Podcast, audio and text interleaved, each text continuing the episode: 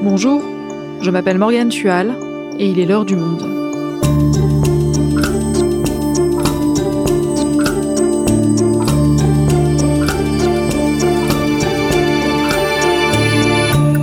Aujourd'hui, alors que nous entrons dans le cinquième mois de guerre en Ukraine, on fait le point sur le conflit.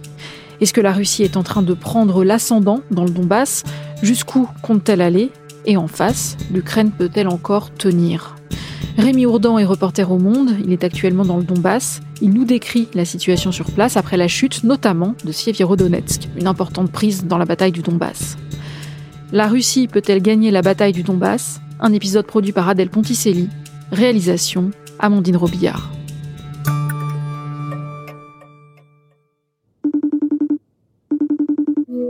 Bonjour Rémi, ça va? Bonjour. Tu te trouves où euh, en ce moment?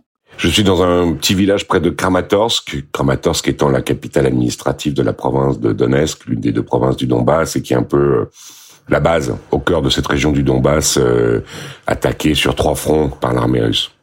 Rémi, tu es arrivé dans le Donbass il y a quelques jours, au moment de la chute de Sieverodonetsk.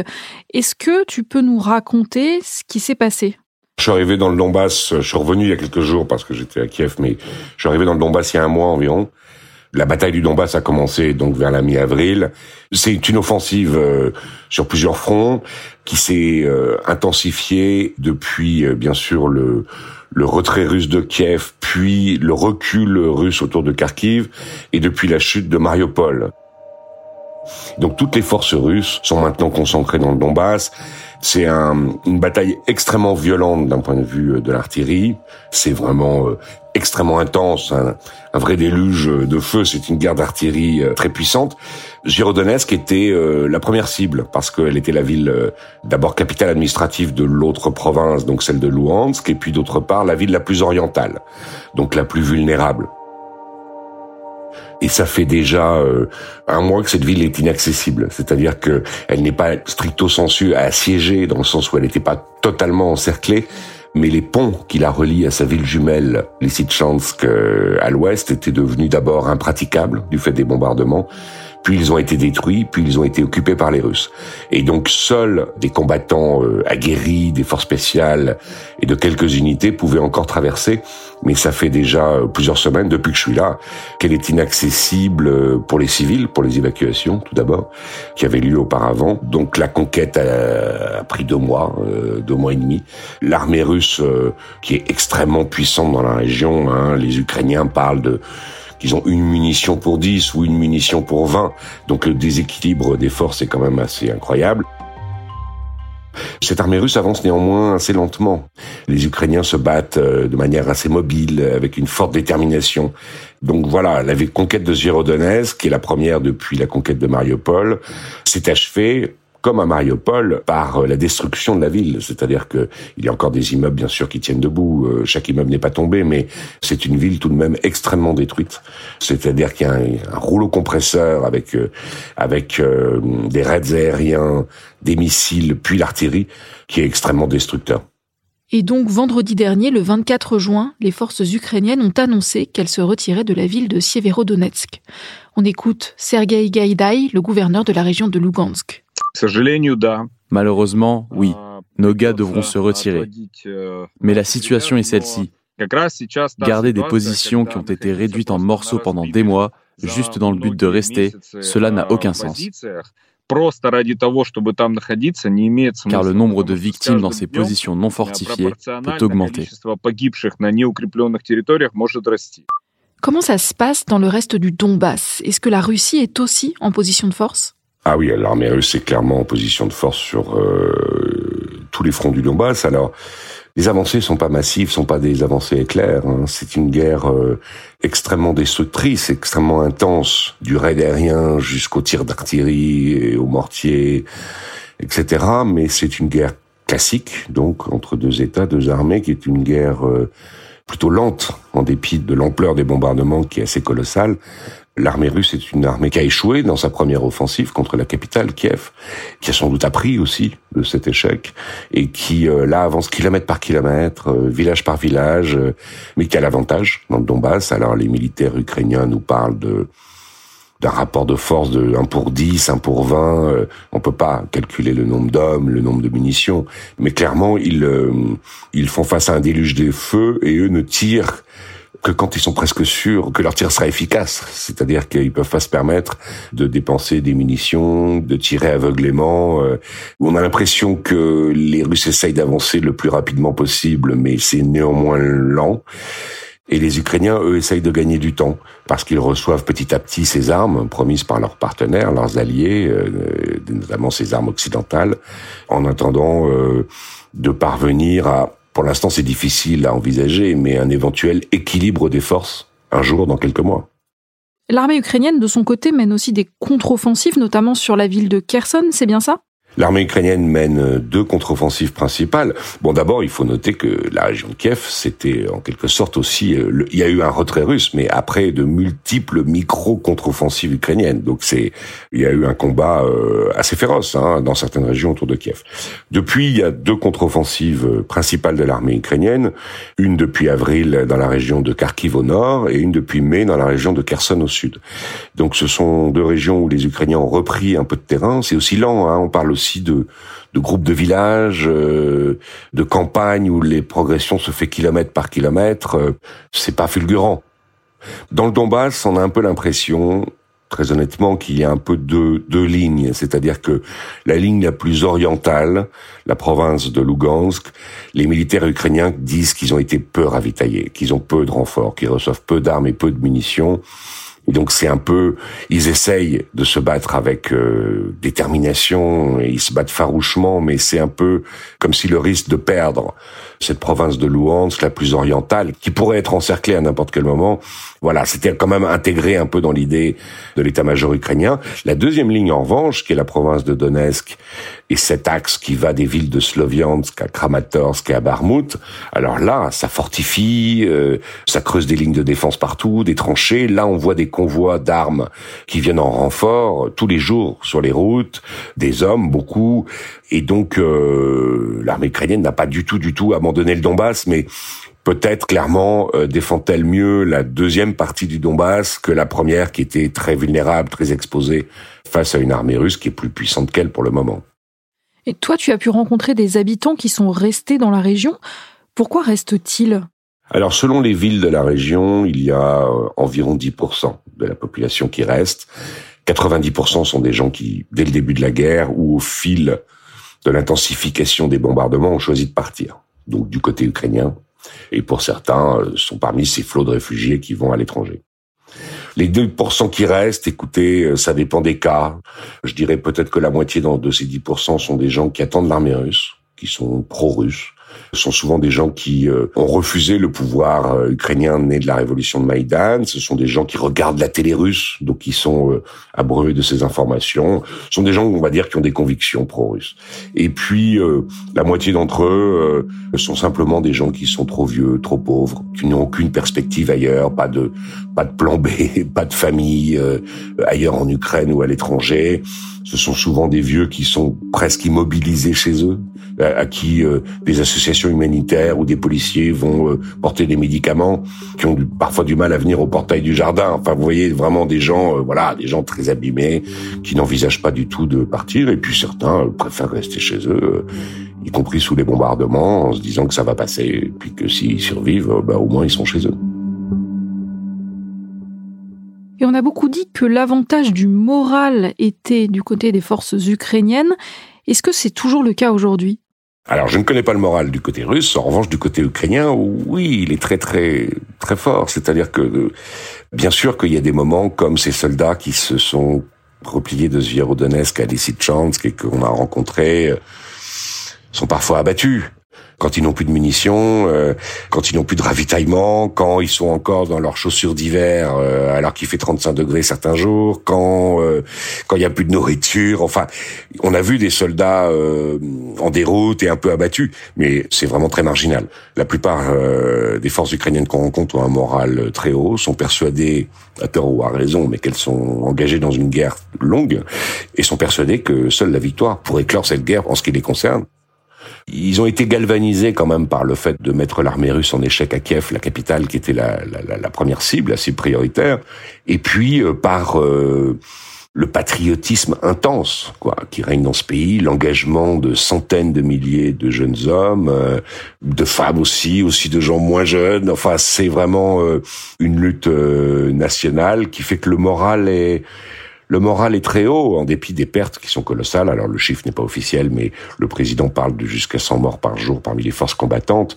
C'est un carnage, hein. c'est une guerre d'une forte intensité, mais euh, le moral est intact. Euh, je dirais voire même et peut-être plus fort une fois passé euh, les premières semaines et, et, la bataille de Kiev. C'est-à-dire que les premiers jours, on pouvait encore entendre à Kiev, par exemple Bon, si pour sauver ce pays, euh, il faut peut-être faire une croix sur le Donbass, euh, vous voyez, des choses comme ça, on verra, voilà.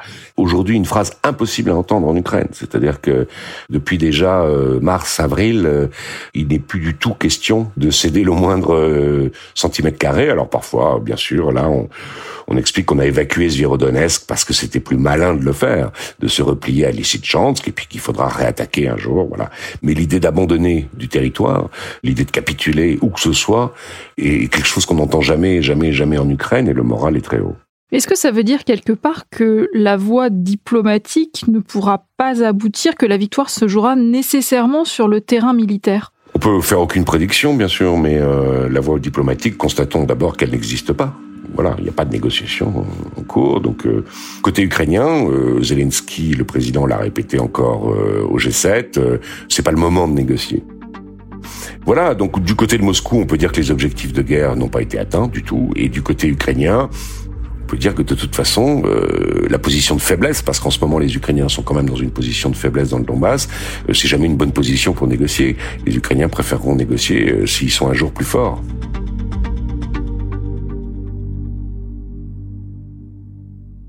Rémi, on parle beaucoup des aides occidentales. Le président américain Joe Biden a annoncé le 15 juin une nouvelle aide d'un milliard de dollars. Est-ce que ce genre de choses, ça peut vraiment changer la donne? Oui, alors il y a toute une partie de l'aide euh, qui part en, aide humanitaire, euh, en coopération euh, plus classique, plus civile, on va dire. Mais la partie qui est l'aide militaire directe, en armement. Alors là, évidemment, oui, ça peut un jour changer la donne euh, sur le terrain. Donc, euh, les livraisons d'armes sont par définition euh, des opérations secrètes. Mais ensuite, on voit parfois certaines de ces armes arriver sur le terrain. On voit des, des canons, on voit des obusiers, on voit des véhicules, on voit des drones, on voit. alors, il y a toute une partie qui est plus cachée aux journalistes, mais les militaires ukrainiens nous en parlent. Donc, si vous voulez, le L'idée générale pour eux, c'est que ça arrive euh, encore pas assez vite et pas en assez grande quantité, donc euh, ils veulent pas trop les exposer. C'est-à-dire que évidemment, quand vous recevez euh, 10 canons, vous les envoyez pas euh, tout de suite en première ligne au risque qu'ils soient détruits. Vous attendez d'en avoir 50, 100, 200, et puis là vous en exposez 10, 20, 30, voilà, et les autres vous les gardez derrière. Donc c'est pas encore un rythme où l'armée ukrainienne pourrait prétendre à l'équilibre des forces, pas du tout. Est-ce que le fait que l'Ukraine ait obtenu récemment le statut de candidat à l'Union européenne, ça peut changer quelque chose? Alors du point de vue militaire, euh, rien, bien sûr. Mais le symbole politique est fort. C'est-à-dire que pour les Ukrainiens qui euh, se sentent euh, anti-russes et pro-européens, et ça c'est donc l'immense majorité de la population, c'est un signal politique fort. C'est un engagement. voilà, vous faites partie d'une famille européenne occidentale, vous faites pas partie de la Russie, quoi. Pour les militaires sur le terrain, ici dans le Donbass, ça change pas grand-chose, évidemment. Euh, L'Union européenne n'est pas une entité militaire, euh, n'est pas euh, donc l'aide militaire, elle arrive pays par pays. C'est pas Bruxelles qui décide d'envoyer des armes en Ukraine. Disons que c'est un geste très apprécié, ça change rien au cours de la guerre. Et Emmanuel Macron s'est enfin rendu en Ukraine il y a quelques jours. Comment est-il perçu là-bas? Il est très critiqué, très moqué aussi. Simplement que les choses soient claires. Les Ukrainiens savent que Macron fait partie de leurs alliés. Donc euh, c'est pas un ennemi, c'est un allié. Néanmoins, alors voilà, les deux alliés qui ont été considérés comme traînant des pieds parce que discutant, continuant à discuter, à vouloir se poser en médiateur avec Vladimir Poutine pendant des semaines, sont euh, la France et l'Allemagne. Donc les Ukrainiens critiquent très fortement l'attitude de Paris et de Berlin. Évidemment beaucoup moins depuis le voyage de Macron et Scholz à Kiev euh, et beaucoup moins depuis l'obtention du statut de candidat à l'UE. Mais disons que peut-être on pourrait dire que le pays le plus critiqué c'était l'Allemagne à cause d'une politique traditionnelle envers la Russie, euh, du gazoduc et de, différents aspects de cette politique.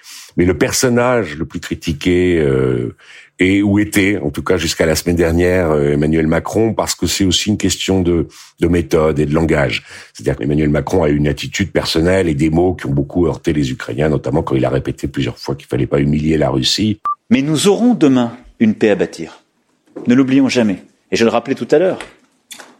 Nous aurons à le faire avec autour de la table et l'Ukraine et la Russie. Les termes de la discussion et de la négociation seront fixés par l'Ukraine et la Russie mais ça ne se fera ni dans la négation, ni dans l'exclusion de l'un l'autre, ni même dans l'humiliation. Alors évidemment, en pleine guerre et quand vous avez des centaines de morts tous les jours, la perspective d'humilier Moscou est incompréhensible pour les Ukrainiens. Alors Macron a répété qu'il se plaçait dans la perspective de l'après-guerre et d'éventuelles négociations, mais comme c'est pas du tout la réalité du moment, les négociations n'existent pas. Les Ukrainiens voient mal comment ils pourraient humilier Moscou. Donc, euh, donc il, il a été euh, même détesté. Bon, maintenant que Emmanuel Macron passe moins d'appels à Vladimir Poutine et, et s'est engagé clairement quand même dans le soutien à l'Ukraine, disons qu'avec le temps, euh, ces critiques s'atténuent un peu. Alors dans les cercles dirigeants, pour préciser, c'est tout petit peu différent dans le sens où, où euh, autour de la présidence, tout le monde sait que Emmanuel Macron et Volodymyr Zelensky avaient une excellente relation personnelle. Ils se connaissaient avant la guerre. Macron était le premier à avoir reçu Zelensky alors qu'il n'était que candidat il y a plusieurs années avant même d'être président. Donc ils ont une relation personnelle euh, excellente. Ils s'appellent beaucoup, ils se textotent beaucoup. Euh, ils nous en parlent, voilà, les gens de la présidence. Mais euh, néanmoins, Zelensky a ensuite fortement critiqué disons, le peu d'empressement de la France à, soutenir l'Ukraine dans un premier temps, ou en tout cas, surtout, l'empressement d'Emmanuel Macron à vouloir discuter avec un Vladimir Poutine qui, à l'évidence, euh, n'envisageait pas de négociation du tout, et c'est toujours pas le cas pour le moment. Rémi, cette guerre, elle dure depuis des mois maintenant. Elle est concentrée dans le Donbass, ce qui n'empêche pas la Russie de frapper des cibles ailleurs en Ukraine. On l'a vu lundi après-midi pendant la rencontre du G7 où une frappe russe a touché un centre commercial de Kremenchuk dans le centre de l'Ukraine et a tué des civils. Est-ce que cette guerre s'installe? Est-ce qu'on doit se préparer à une guerre de longue durée? Bah, nous, journalistes, on va faire aucune prédiction parce qu'on n'en sait rien et je crois que les principaux euh, décideurs de cette guerre n'en savent rien non plus. Donc, euh, mais euh, c'est en tout cas la perspective qu'on sent chez les combattants. Alors, euh, de l'autre côté, euh, côté russe, je peux pas en parler d'ici côté ukrainien, mais tout ce qui sort de Moscou, c'est la perspective d'une guerre longue. Dans le langage, c'est même la perspective d'une guerre qui éventuellement ne s'arrête pas à l'Ukraine. Alors, je parle pas forcément sur le terrain militaire, mais c'est un conflit plus large contre l'Occident. Bon. Et ici, côté ukrainien, écoutez, personne ne croit à une guerre courte. Après, ça veut pas dire que ça peut pas s'arrêter l'année prochaine. Euh, on n'en sait rien, mais personne n'y croit. D'abord, donc, on l'a dit, les négociations n'existent pas. Il n'y a pas de processus pour mettre fin à ce conflit de manière diplomatique pour le moment. Et sur le terrain, personne n'a atteint ses objectifs de guerre. L'objectif russe, quand bien même ce ne serait que de conquérir le Donbass, est loin d'être atteint. Par ailleurs, les Russes n'ont jamais dit qu'ils avaient renoncé à conquérir l'Ukraine ou à renverser euh, le gouvernement un jour. Et côté ukrainien, si l'objectif est de libérer les territoires conquis, il y a un cinquième pas loin d'un quart des territoires actuellement occupés par l'armée russe. Les Ukrainiens le disent assez clairement, si notre objectif c'est de les libérer militairement, ça va prendre plusieurs années. Donc euh, la question de l'issue du conflit en fait ne se pose pas du tout ici. C'est pas une question euh, que les gens évoquent, sauf en rêve, quoi. Certains disent ah, je rêve qu'il y aura la paix à Noël, je rêve qu'il y aura la paix euh, l'été prochain, dans un an. Enfin bon, mais c'est presque du domaine de la blague. Personne ne voit pour l'instant d'issue au conflit parce que littéralement, euh, pour l'instant, il y en a pas, ni diplomatique euh, ni militaire. Donc c'est une guerre qui ressemble à une possible guerre longue et très longue, avec des gens qui se préparent à se battre des mois, voire des années. Et les combattants n'envisagent aucun retour euh, proche à la vie civile. Ils se forment euh, à de nouvelles tactiques, à de nouvelles armes. Euh, ils sont vraiment entrés dans une logique combattante d'une guerre qui pourrait durer. Merci Rémi. Merci.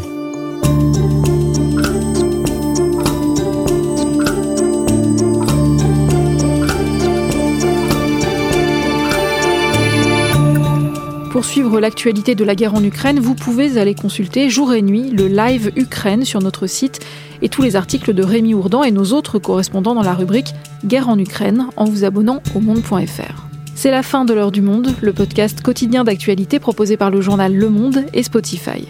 Pour ne rater aucun épisode, vous pouvez vous abonner gratuitement au podcast sur Spotify ou nous retrouver chaque jour sur le site et l'application lemonde.fr.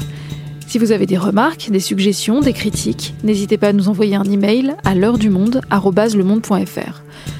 L'heure du monde est publiée tous les matins du lundi au vendredi. On se retrouve donc très vite. À bientôt.